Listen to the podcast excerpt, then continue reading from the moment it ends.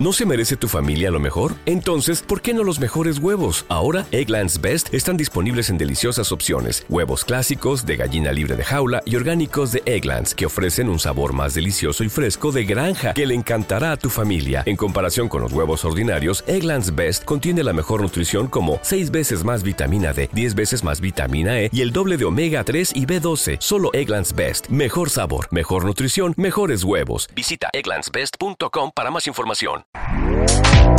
Este podcast forma parte de Evox Originals. Disfruta de este avance.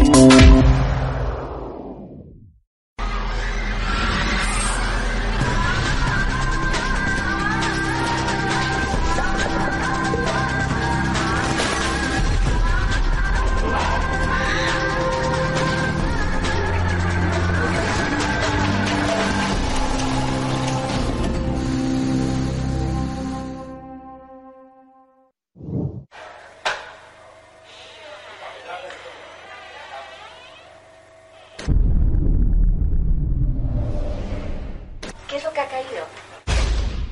¡Lo has grabado!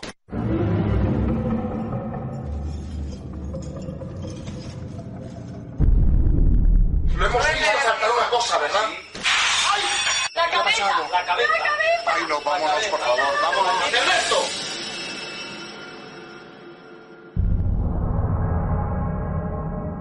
Buenas noches y bienvenidos a la nave del misterio.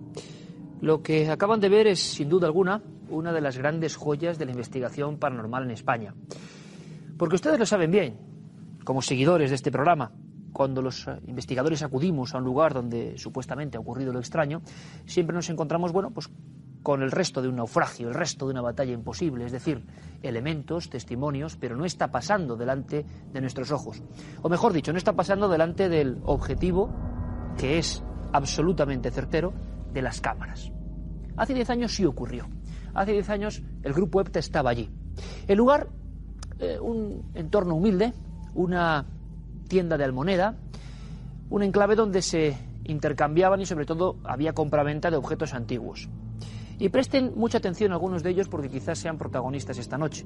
Es más, me atrevería a decir que los más significativos van a estar encima de esta mesa. Y tienen que observarlos. Tienen que ayudarme en esta investigación. Tienen que poner toda su atención a las imágenes que fotograma fotograma vamos a repetir las veces que hagan falta. Porque cuando, por una vez, sin que sirva de precedente, ocurre esto, todos juntos tenemos que intentar llegar a la verdad. Una verdad compleja. Ha habido muchas opiniones sobre lo que pasaba allí. Y lo que sabemos es que había unos dueños aterrorizados. Poco a poco, el ambiente de su pequeña almoneda, el baúl del monje, se acabó convirtiendo en irrespirable. Los objetos salían rápidamente, como impulsados por manos invisibles, y se estrellaban contra las paredes. Misteriosos sonidos, sobre todo fenómenos que parecían violentos, relacionados con alguien o relacionados quizá con una muerte accidental ocurrida tiempo atrás, precisamente en ese lugar. Y quedan huellas, queda la quemadura en la madera que nos cuenta la crónica antigua de algo que pasó allí y que quizá, quién sabe, sea generador de lo que ustedes van a ver. Van a ver cosas como esta, por ejemplo. Una lámpara eh, cuyos cristales, cuyas piezas, algunos hay que decir, objetos muy antiguos, empiezan a percutir una extraña sinfonía, empiezan a moverse, no hay corrientes de aire, todo está perfectamente hermetizado. Los investigadores del grupo EPTA están investigando ahí con precisión, con las cámaras, e incluso van a verlo ustedes a los científicos, físicos de este equipo, que ponen algunos magnetómetros, que intentan buscar algunas claves, algunas conexiones que expliquen lo que allí ocurre y se quedan muy sorprendidos. Vamos a saber por qué. Pero hay mucho más. Algo que evidentemente habla directamente al subconsciente. Seguramente no tenga nada que ver con los fenómenos, o sí. Cada uno de ustedes, cuando vean ahora mismo esta imagen de esta muñeca, de esta cabeza decapitada de muñeca, sentirá una cosa distinta. Hace siete días les hablábamos precisamente del poder casi magnético de algunos autómatas o muñecos. Bueno, este sin duda lo tiene. Tiene la cabeza quemada. Aparecen una especie de cristales como si alguien tiempo atrás los hubiera clavado directamente en la base craneal. Y tiene una protuberancia, como si esa muñeca fuese heraldo eh, de antiguos maltratos, golpes. ¿Qué significa? Bueno, pues esta muñeca no estaba en el baúl del monje. Apareció en diferentes ocasiones. Pudo ser capturada por las cámaras. Los dueños estaban completamente aterrorizados e incluso llegaron a pensar que todo esto era propio del vudú, que alguien les estaba enviando una maldición. Lo investigaremos. Y no solo eso, He anotado aquí en mi libreta, en mi fiel cuaderno de campo, algo que he llamado el gran golpe. Y tanto, porque incluso buenos amigos del mundo de la balística o incluso miembros de la policía científica se atrevieron a intentar describir lo que aquí ocurría. Véanlo, y véanlo lentamente. Piedad Cabero, que va a estar con nosotros esta noche, coloca su trípode y su cámara enfocando este pasillo. ¿Por qué? Bueno, pues porque el travesaño marrón oscuro eh, de madera que están viendo era el cabecero de una cama que se había desplazado de inmediato.